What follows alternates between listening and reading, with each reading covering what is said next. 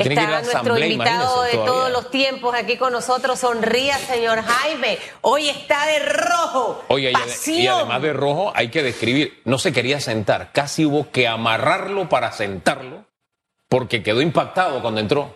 Yo, yo vengo vestido especialmente para inaugurar este nuevo estudio y me puse los pantalones pensando, digo, me quedan amplios. Digo, si el estudio es amplio.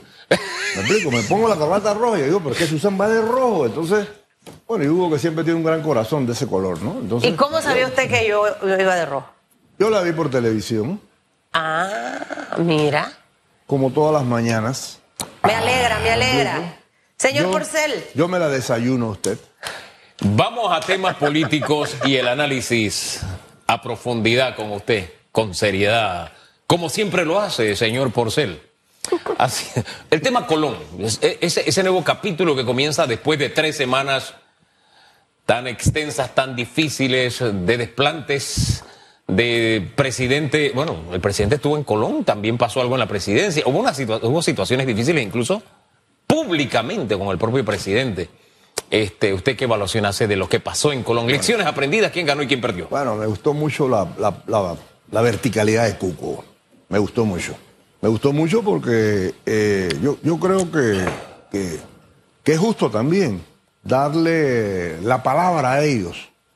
En el sentido de que hasta qué punto tú le vas a seguir prometiendo a Colón y cuando tú llegas donde Colón, ah, no, pues es que la, la, la, eh, estoy como decían ustedes, ¿no? La, la cucarachita mandinga, ¿no? Si lo compro en cinta se me gasta, y si luego después no me alcanza se me gasta, y luego después lo que pasa es que, que el, el contrato de allá del hospital eh, Manuel Amador Guerrero no ha funcionado, y que porque la, tú sabes que la constructora ahora tuvimos que demandarla, y que luego después la plata se nos... no, Oye, brother, brother, pero se te, alcanzó la plata para hacer una carretera hasta la finca tuya. Entonces, ¿cómo es eso? O sea, hay, hay cosas, hay cosas que hay que cuidar, Hugo. Y si algo hay que cuidar es la palabra del presidente. Si el presidente empeña una palabra, eso, para nosotros los panameños, eso es, eso es casi, debiera ser casi palabra de Dios. Sin embargo, empezamos a darle vuelta, empezamos ahí a utilizar un término que me ha gustado, dice el mareo. ¿Ah? Empezamos el mareo. Yo creo que se puede hacer una historia del mareo, en el sentido de las promesas que se dan, que se entregan como, como parte de una campaña política. Entonces llega después la gente, te entrega el voto y luego después tú le entregas tu falta de credibilidad de vuelta. Eso es terrible. La credibilidad es el activo más grande que puede tener un gobernante. Oiga, y eh, esto de la historia del mareo, mire, una cosa es que usted se mare con hambre y otra cosa es que usted le agarre un mareo, pero esté, usted sabe, en plena condición. Y Colón está atravesando Por demasiada comida, la demasiada dame la ventazón también. No, no, Que yo no me quiero al extremo, aunque Pero hay gente que está es de viviendo en el extremo. Esta es de hambre. yo- exacto, entonces, este mareo ante una situación como la que le ha tocado vivir a Colón, eh, también plantea que el reto y el esfuerzo tiene que ser el doble, duplicar el esfuerzo, porque cuando un presidente va y tiene que repetir las mismas promesas y tiene un ministro al lado que no fue capaz de cumplir la primera palabra comprometida, entonces yo me pregunto es, ¿y cómo cuido la palabra de un presidente que puede tener la mejor intención? Pero el operativo, porque el presidente no, está en el día a día. Para eso tiene un ministro y ese ministro tiene directores. Y tiene... ¿Cómo es posible que vaya y tenga que dar la cara y que el ministro esté ahí al lado como si, no, como si eso no fuera con él? Yo, yo, eso a mí me parecía, yo decía, esto es Panamacondo. Yo no sé usted cómo lo ve. Bueno, yo también quiero. eh, decía Rubén en su carta, déjame reír para no llorar. ¿Verdad? Eh, yo también quiero decir y a- invitar al pueblo colonense a que se aplique. ¿Me explico? Al pueblo colonense que se supere. Que, utilice las oportunidades efectivamente estas que le, han- le- que le están dando. Hugo, yo oí tú cómo te referías diciendo, concho, aquí a nadie le pagan por, educarse, a ellos le están diciendo, hey, brother, edúcate que te vamos además a pagar. ¿Me explico? Entonces, el, pueblo colonense tiene también que, mejorar, digamos, su imagen. Digamos, su imagen. Es verdad lo que decía aquí el presidente eh, Castillo Gil. ¿no? O sea, se dicen cosas de Colón, se dicen historias, se chistea la gente con la actitud de, la- de los colonenses. ¿Me explico? Eso es doloroso. Pero los, lo- los colonenses tienen que entender que deben partir de esa realidad. Y fíjese- Por lo menos, digo, de eso, de ese decir, de eso que se dice de ellos, Sí. esa percepción. Pero fíjese, yo ahí en ese comentario tuve un desliz porque dije los colonenses, y son algunos colonenses, y gracias a Dios son los menos, Sí. Y, y fueron 18 segundos sacados de una conversación larga que, hombre, para creer que yo tengo un pensamiento de fondo de 18 segundos, tú debes tener muy poca profundidad también intelectual. Resulta que lo que surgió en la mesa es, espérate, me están dando una beca, pero la beca de 150 yo no la quiero, yo quiero que la beca de 600 dólares. Entonces usted multiplica 3 mil becas por 600 dólares en un mes. ¿Cuánto significa? Más de un millón de dólares. Entonces usted dice que si estamos hablando de inversión productiva, estas becas, que ya las hemos vivido en otras ocasiones de la historia, ¿van a ser productivas o no? Entonces, estábamos en esa meditación, pero bueno, esa fue una frase que tristemente ha sido utilizada de la forma en que ya, ya conocemos. E insisto, yo sí ahí cometí un error porque dije los coloneses, y tristemente son algunos coloneses. La inmensa mayoría de los coloneses es gente forzada, es gente trabajadora, es gente que se aplica, es gente que estudia. Miren, en ese programa yo dije, por ejemplo, que Colón tiene la media de estudios universitarios más alta del país, por ponerle un ejemplo. Ya con eso, ya te está diciendo, tú no necesitas una beca. Porque tú tienes hasta, hay, hay, coloneses que tienen hasta cinco doctorados. Y usted lo encuentra por ahí manejando un taxi. ¿Por qué? Por la falta de oportunidad. Entonces hay que buscar la oportunidad para ese colonense. Y ahí es donde el colonense tiene que despertar y tiene que levantarse. Porque, insisto, el balance de Colón está en que tengo a siete trabajando y a tres sin trabajar. Y yo tengo que darle esto, conseguirle trabajo a estos tres sin destruir el trabajo de los otros siete. O sea, yo me mantengo exactamente en la misma línea de pensamiento. Y gracias por traer el tema a la mesa. Pero al final ese mismo pensamiento tiene que permear para todo el país y principalmente en quienes nos gobiernan, ¿no le parece? Eh, eh, Decididamente, Hugo, eh, esos son los riesgos que corremos todos los que estamos en los medios, ¿me explico? Que nosotros decimos algo y luego después se nos saca de contexto y quedamos, o nos dejan, nos ponen a ofender, nos ponen en tensiones, nos obligan a, explicar por el respeto que tenemos con nuestra audiencia. Pero yo sí quiero insistir, los colonenses tienen también que hacer un esfuerzo. No hay nada peor que una empresa que está radicada en Colón empieza a decir que ellos necesitan, se ven obligados a traer su personal, poner un busito para traer su personal de Panamá, porque no pueden con los colonenses. Eso es terrible, eso es terrible. ¿Me explico? Eso, eso ya es un problema que, que no habla bien de Colón. Los colonenses tienen que poner un esfuerzo y precisamente esos que, que, que- que- que están tan bien educados, que son el promedio más alto del país, ellos, hay que darle oportunidades. No hay que darles lo- lo- los- lo- el- la migaja de los 150, hay que darle oportunidad. La gente quiere trabajar en Colombia. Así es. Ni, tampoco, trabajar. y 600 dólares para esa persona también es una migaja. Porque Sí. hay gente preparada y que quiere trabajar y que quiere producir. Lo que pasa es que el gobierno tiene que desarrollar lo que decía Claro. el invitado anterior, las políticas para fomentar el empleo, generar la inversión, donde hay en realidad buenos empleos, no solo para el colonense, señor Porcel, sino para el resto del país, donde también hay profesionales. Yo tengo la esperanza de que el tema de Colón vaya a mejorar y, y motivo al gobierno del presidente Laurentino Cortizo a que se ponga ahí ahí a dar seguimiento porque solamente hay un mes y creo que sería muy triste regresar Sí. nuevamente a un paro. Ahora, quiero cambiar de tema para no solamente ver el tema Colón y es algo que salió el viernes. Nosotros aquí con usted cuando eh, pasaron las primeras o las segundas publicaciones del señor Rubén Blaze, las analizamos, señor Porcel. Y creo que fue viernes, ¿verdad, Hugo? Sí, fue viernes, fue Fue viernes. el fin de semana. Exacto. Eh, donde el señor eh, Blay se refiere al expresidente Ricardo Martinelli, ahora sí me ha dejado boquiabierta, le voy a ser sincera, porque pareciera que le da la espalda a Ricardo Lombana y pa- de verdad es como un acertijo. Usted sabe, no sé si usted vio Game of Thrones, yo a veces quedaba enredada con los mensajes. Bueno, así me deja el señor eh, Rubén Blay. Y ahora pareciera que el escogido o el abanderado es el señor Rómulo Rux. Quisiera que usted me, me hiciera un, análisis de esto, por favor. Mira, eh, yo creo, cuando a Rubén le dicen, cuando él, se define él mismo, dice, yo soy izquierdista, pero yo no soy marxista, yo no soy leninista, yo no soy trotskista, yo no soy maoísta. Yo, bueno, ya yo sé lo que no eres, pero entonces tú qué eres? ¿Me explico? Tú eres la línea Jack Maritain de la democracia eh, cristiana, tú eres la línea Gramsci de la izquierda italiana.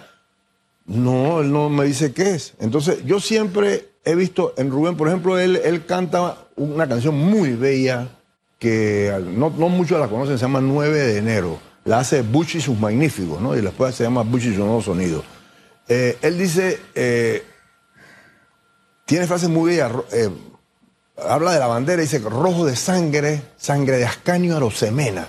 O sea, unos, términos bellísimos, una frase dice, pero un momento dice, se refiere al buen amigo, al buen vecino, obviamente entre comillas, ¿no? al buen vecino, que en un momento sus promesas olvidó.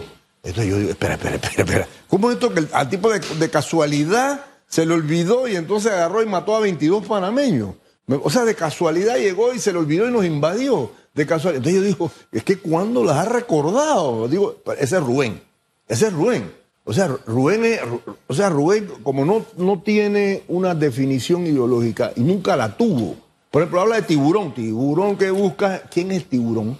¿Quién es el tiburón? ¿Será Somoza? ¿Será eh, eh, Díaz Canel? ¿Será Fidel? ¿Pero eso es malo o bueno? O sea, ya sé lo que no soy, pero a mí sí me interesa saber qué tú eres. Porque si no eres cambiante. ¿Qué yo quiero decir? Quiero, quiero decir. Si tú no tienes una orientación ideológica, tú eh, eh, caes, bueno, como todos los panameños, pues. Porque que ayer apoyamos a Nito Cortizo y hoy, y hoy lo odiamos. Antes de ayer apoyamos a, Juan Carlos Varela y hoy lo descalificamos. Y hoy nadie quiere saber Juan Carlos. Me explico, así somos los panameños. Los panameños somos, somos con cogemos para, para otro porque nosotros nos damos el derecho de cambiar, de cambiar. Sin embargo, en ese sentido, en ese sentido, tú no puedes embarcar a, todos los independientes como, como voz, como líder de opinión, como tremendo líder de opinión que es en Panamá y en los Estados Unidos. La voz número uno latina en Estados Unidos, no nos engañemos, es, Rubén Blaze Bellido de Luna. Ese es el apellido de su madre. Esa es la voz número uno allá en, Acá tú dices, hoy avalas a Ricardo y ahora luego avalas a Rómulo Rux. Entonces dejaste a Ricardo embarcado. A Lombana. ¿Me explico? A Ricardo Lombana, pues, embarcado. Entonces tú das para un lado, para un lado y luego vas para el otro. Hey, brother, empieza a mostrar consistencia. Mire, eh, si hay algo que a mí me gusta de sus análisis es que muchas veces, la mayoría de las veces ni siquiera estoy de acuerdo con ellos, pero usted es un hombre que asume posiciones. El tema con Rubén es que, con cada carta usted tiene que entrar en una especie de interpretación, que ya yo he dejado de hacerlo porque no estamos obligados a hacerlo. Cada uno elige, ¿no? Y en este caso, él tiene como una bolita así como la de Madame Calalú, para utilizar su propia figura eh, metafórica, la imagen de Madame Calalú, donde a veces quiere pintar el futuro, pero tratar de entenderlo a partir de lo que él dice es un poco difícil. Por ejemplo, yo no, yo no creo que él esté avalando, no leo que él esté avalando al señor Rómulo Rux, pero sí me deja otras certezas de las tareas que tenemos como país, que me parece que son, eso sí debe ser de primera plana. Por ejemplo, él deja claro, hey, espérate, la justicia actúa en Estados Unidos, al final es una plata que es de nosotros, es una plata mala vida y no sabemos, y no sabemos eh, el, el Panama eh, Government Official, el alto funcionario panameño, familiar, no, y la justicia panameña no hace nada. Esas cosas me preocupan más que saber quién avala a Rubén Blades. No sé si le transmito claramente la idea. Te, me voy a, las primeras palabras tuyas, Hugo, donde tú dices, ya yo no leo las visivas. O sea, nosotros en comunicación sabemos que hay un término que se llama saturación, ¿no? Que eso, ¿qué es lo que es? Cuando tú sales en televisión y dices, qué rica es esta soda. Y luego mañana dices, qué rica esta gaseosa. Y ustedes se han dado cuenta que es rica. Entonces tú dices, ¿hasta cuándo? ¿Hasta cuándo? Yo me como un sancocho y me encanta. Me como un sancocho, pero ya el tercero, ya estoy saturado. ¿Me explico? O sea, Rubén ha caído, las, primeras, las primeras eh, misivas removieron, eh, removieron la conciencia nacional. Pero ya la gente se empieza a quejar de que está saturando, de que está... Y entonces empieza además con situaciones Número uno, de buscar una, una bola de Madame Calolú. Yo no veo a Ricardo Martinelli ganando. ¿Cómo que tú no ves a Ricardo Martinelli ganando? No, porque aquí el gobierno norteamericano no lo va a permitir. Digo, hombre, regresamos a la época del Banana Republic, cuando los presidentes panameños primero tenían que pasar por la embajada norteamericana para que los avalaran, o cuando dio el golpe de Estado los amigos de Acción Comunal, que lo primero que hicieron fue que en vez de ir a visitar a los panameños, fueron a visitar la embajada. Así es. Al embajador, a reunirse con el embajador. Y el, embajador le dijo, bueno, busquen una fórmula constitucional. Y la buscaron. ¿Me explico? O sea, hemos regresado a, a, a 50 años atrás. ¿Me explico? Qué bonito cuando el general Torrijos le mandaron una carta regañándolo y él agarró y agarró y le, le puso de arriba una nota y dice, no, no, no, mándesela al embajador puertorriqueño, esto no es para mí, se te equivocaron, equivocaron el remitente. Sí. Ah, ¿Me explico? Claro. Un dictador dando clases de autodeterminación. ¿Me explico? Qué bello, qué, li- qué lindo eso, un país pequeño. O cuando incluso Acción Comunal a la avenida de Limber saca un letrero para entender cómo era la cosa, ¿no? Dice, eh, eh, eh, Acción Comunal saluda a Limber en español. en español. Ahora, eh, veremos qué ocurre con el señor Blay, porque queramos o no, siempre genera bulla en el país con lo que saca. ¿no? Es un líder de opinión. Eh, definitivamente que yo mi apreciación personal la sigo manteniendo y de hecho usted me ha dado ahorita más validez de que realmente yo no, no, no, no lo entiendo, me confunde y a mí no me gusta la gente que me confunda, me gusta la gente que me hable alto y claro. Y más en temas como esto, como la política, porque uno tiene que tener es, esa valentía de, de- de señalar, de decir las cosas y también de aceptar, estoy con Hugo, estoy con Porcel, eh, defiendo esta postura. Pero, pero ese sí sí o si no, a mí en lo personal eso no me gusta. Y creo que es muy fácil a veces opinar y hablar cuando uno está afuera. Eh, es como cuando una persona se está ahogando y usted desde afuera le dice, trata de sacar la nariz, mueve así las manos, dale para acá y, te, y vas a sobrevivir. No, usted tiene que meterse al agua, arriesgarse a tratar de salvar a ese que se está ahogando. Pero también hubo otras cartas, señor Porcel, porque el tiempo corre. Y aparentemente la renuncia del señor Quirós al Eduardo. diario, al diario La Estrella de Panamá, el diario La Estrella de Panamá hace unos meses que se conoció, pareciera que tiene un matiz ahí político, intenciones de, de quizás de, de ir a competir y, y convertirse en la figura del partido panameñista para ser presidente. Ya por ahí hubo un par de, de comentarios de que no te apoyo, creo que fue Publio. Sí, pero Publio se Publio refiere a la renuncia al partido, ya no al tema de... Las y, las aspiraciones que podría ser de independiente. ¿Cómo usted ve esto? Se está calentando esto interesante. Bueno, eh, yo, con respecto a la primera parte, para cerrarle el tema, yo le admito a Rubén el derecho a, a- a cambiar de opinión, sin embargo es incómodo. Sin embargo es incómodo. No, yo en su carta, insisto, yo me voy a lo Me concreto, a lo que es el otro A mí, de a mí, jugar me- a a mí lo que yo, no. eso es incómodo. Lo que Sí. yo no admito es que el día que lo, lo que nosotros tenemos que, que- que- que- que conseguir el aval de los- del, del- del norte para llegar a la Y presidencia. ahí Yo no donde dice admito- que esa yo no Rómulo- la admito. y ahí donde dice que Rómulo contaría con ese beneplácito. Por eso es que yo escargo eso y vo- voy a cosas más concretas en su carta que las tiene. Las tiene, pero no le estamos prestando atención. Escarbe y préstele atención Pero- a eso. Pero, Acuérdese lo que le estoy diciendo hoy a las 8 y 28 minutos de la mañana con el señor Rómulo. pero, vamos al tema de Publio. No, yo también, yo también estoy en esa. O sea, ahora. ¿será cierto que hemos regresado a esa época? Yo, no quisiera, ¿no? Yo no quisiera. Y, y- y lo creo aberrante también. Y lo creo aberrante, es una vergüenza. Sería. Pero la verdad que Sí. Y sí, sí. Sería. Pero Porque yo veo a la embajada muy activa. yo voy a las concretas. Yo voy a las concretas. Sí, vamos. Vamos, Vamos, a voy- al tema, al tema que, al tema que trae. Bueno, sucede que lo primero que vemos en escena es una renuncia del, del buen amigo de todos nosotros. Eh, por lo menos con, con Hugo hemos quedado varias veces con irnos a almorzar. Nunca hemos cumplido. Nunca nos hemos tomado el Nunca hemos- Eh, no, no, vamos a- no, no. sí, sí. No, Danilo, acuérdate. Sí. Bien. Eh, un hombre conocido en el, en el ámbito nacional, eh, apreciado, un, tipo, un hombre de verdad, tiene un dulce, tiene un ángel, eh, Luis Eduardo, debo admitir. Eso es un tipo, además, profundo también. Profundo, un tipo que, que vale la pena escuchar. Siempre ha actuado cerca de la presidenta Mireya Moscoso, quien lo ha apreciado también como, como lo apreciamos aquí. ¿Me explico? Lo ha apreciado y lo ha distinguido. Y él ha, y él ha admitido esa distinción y, ha, y las ha efectuado con mucha dignidad. Empezó como viceministro, terminó como ministro del MOP. ¿Me explico? Luego después ha seguido cerca de la presidenta Moro, eh, Moscoso. Y se dice, dice la carta de Publio. Dice la carta, Dice de, la Publio, carta de Publio. Que lo que él, eh, en el fondo dice Publio, esta es una jugada de una Mireya que ha sido desplazada del poder. Porque Mireya, la verdad, el, el- el panameñismo quedó ahora oscilando entre eh, Blandón y el, eh, las fuerzas antiguas de, de- de Varela. Para y utilizar- Mireya quedó sí. fuera y ahora ya para tratar de conseguir algo, pues ha impulsado la candidatura de... Para utilizar la palabra exacta, para Publio, el señor Quirós es el alter ego de la señora Moscoso. Pues me- me- eh, ¿Te exactamente. coincide con eso? Es, es- exactamente.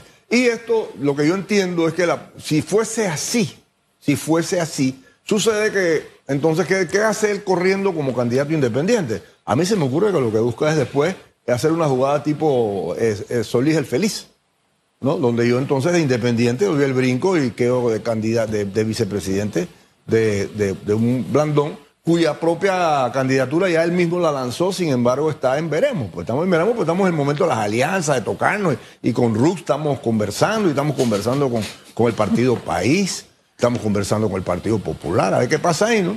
Me explico, hay quien tiene más, más eh, inscritos, quien tiene más militancia, ¿no? O sea que, no se sabe todavía, pues este, este, este equipo es un equipo que está apenas tratando de, de almorzar juntos. Primero desayunaron, después almorzaron, ahora dice que van a cenar. Me explico, pero es un equipo que se dice como eh, alterno, ¿no? Un equipo que necesita ganar presencia, ¿no? Que necesita robarle un espacio a Ricardo Martinelli, que es el que no le deja eh, mayor espacio a, la- a los opositores, ¿no? En este momento, pues se está llevando en la intención de voto una parte importante Está- de ese vota- votante opositor. Y está creciendo mucho la cantidad de personas, de partidos políticos que se está yendo al tema de independen- independiente. ¿Por qué? Figuras de trayectoria dentro de, de los dos partidos con, con- con mayor eh, recorrido histórico, el panameñismo y el PRD. Bueno, mire, yo tengo que admitir, sí, también está lo de la amiga que, que renuncia del PRD en estos días. Yo tengo que admitir que los partidos... ¿Qué amiga? Ahora me dice, espérese. Leonor Calderón, Leonor Calderón. Ay, ay, ay, ay, ya renunció. exministra, ¿no? Exministra. Es, es muy conocida y muy estimada en muchos círculos. Bueno, yo debo decir, eh, en primer lugar, los partidos políticos vienen arrastrando una crisis bien vieja, bien vieja. Nosotros cuando yo en APD eh, organicé un CAE junto con Enrique de Barrio, que, cuyo tema era la crisis de los partidos políticos, y te estoy hablando, digo, cuando, 30 años atrás, me explico. O sea, la crisis de los partidos políticos es sempiterna por una falta de legitimidad ¿no? Una falta de, de representatividad. O sea, dice la gente, bueno, ¿y ¿tú qué partido eres? Bueno, yo soy PRD, pues aquí 700 mil adherentes. ¿Y tú qué sabes de Torrijos? Bueno, yo he oído de Torrijos. Bueno, ¿y tú qué sabes de socialdemócrata? ¿Tú entiendes la socialdemocracia? No, eso qué. ¿Me explico? O sea, la gente se mete a los partidos básicamente buscando ayudar a un amigo que le pide, buscando cualquier cosa, pero no pasa antes por un curso que le permita eh, cierta vinculación, cierta permanencia, cierto arraigo. Y así mismo como se mete en este, mañana se sale de este y se mete y se mete en otro. O sea, los partidos, los partidos pasan por una crisis de representatividad. Sin embargo, ahora están llenos de cosas buenas. O sea, el subsidio, eh, financiamiento público se llama ahora, es una ayuda eh, importante. Por ejemplo, el PRD tiene 16 millones, el cambio democrático tiene 14 millones, o sea, es importante. Oiga. Y eso ha cambiado las reglas del Por la juego. plata baila el mono. No, no, no, yo no he dicho eso. No, eso, yo lo eso- estoy diciendo. eso cambia las reglas 14 del juego. millones Porque yo no soy, yo soy, yo quiero reformar a los partidos, yo no quiero destruirlos. Yo, yo quiero volver a, a lo que conversábamos, porque al final, a usted es un hombre que le gusta la salsa. Claro, Tito claro. Rodríguez son- soneaba diciendo, el que se El fue, que no, se fue hace no hace falta, hace falta el que vendrá. Sí, ¿Ah? y eso se lo estaba, se lo estaba tirando a, a- Sí. a Tito Puente. Eh, eh, ahora, que sí, Tito Puente sí, se fue, exacto. entonces que se fue. Sí, esa es historia. Ahora, el tip, acá con, con, lo- con el tema que estamos tratando es, bien, se fue Quirós del panameñismo, eh, Publio trata de arrastrar en esa salida a la señora Moscoso. El que se fue no hace falta. Entonces, el tema es, ¿le hará falta al señor Blandón? ¿Quiénes vendrán a llenar ese espacio? Eh, es un hueco, es un, es un, es un golpe al, al partido panameñista. ¿Cómo lo ve usted? Mira, eh, el que ni siquiera en el PRD, nadie que se haya, haya ido ha hecho gran cosa. Ni siquiera. Nadie que se haya ido, así, se, Orange se fue un rato, no hizo nada, regresó, regresó. O sea, nadie, nadie que se haya ido de un partido. Estoy pensando, ¿quién? ¿Quién así? Bueno, Martinelli se fue, pero no se fue ofendido, se fue porque abrió otro, otro, otro frente. Eh, bueno, podríamos decir que en Dara, podríamos hacer en Dara en la elección del, del, del, del 2000, 1999, me explico que se va del, del panameñismo y, y se va a solidaridad y hace algo ahí. O sea, llega de segundo. Hubiera estado el panameñista y le arrancan la cabeza al toro. Mire, señor Porcel, yo No, tengo, al toro no, a, a Martín. yo tengo un Sí. dicho. En la vida nadie es imprescindible. Nadie, ni en los trabajos, ni en las parejas, ni en los partidos. Así que. O sea que me debo olvidar, me debo olvidar que yo soy imprescindible. Yo para olvido mi rápido. esposa, para mi esposa. Así sí. ve. Hay algo imprescindible en este momento. El Decirle gracias. Siempre orientador. Mire, me ha encantado. Aparte de divertido. cómo- me ha encantado cómo ver intercambiado su época Sí. eh, de salsera. No, esas son historias ¿no? que yo leo, No, no, yo no, leo. no, no, no, no, No, por famanía. ¿No, en serio? Usted es el periodista de todos los tiempos, el analista de todos los Gracias tiempos. ¿no?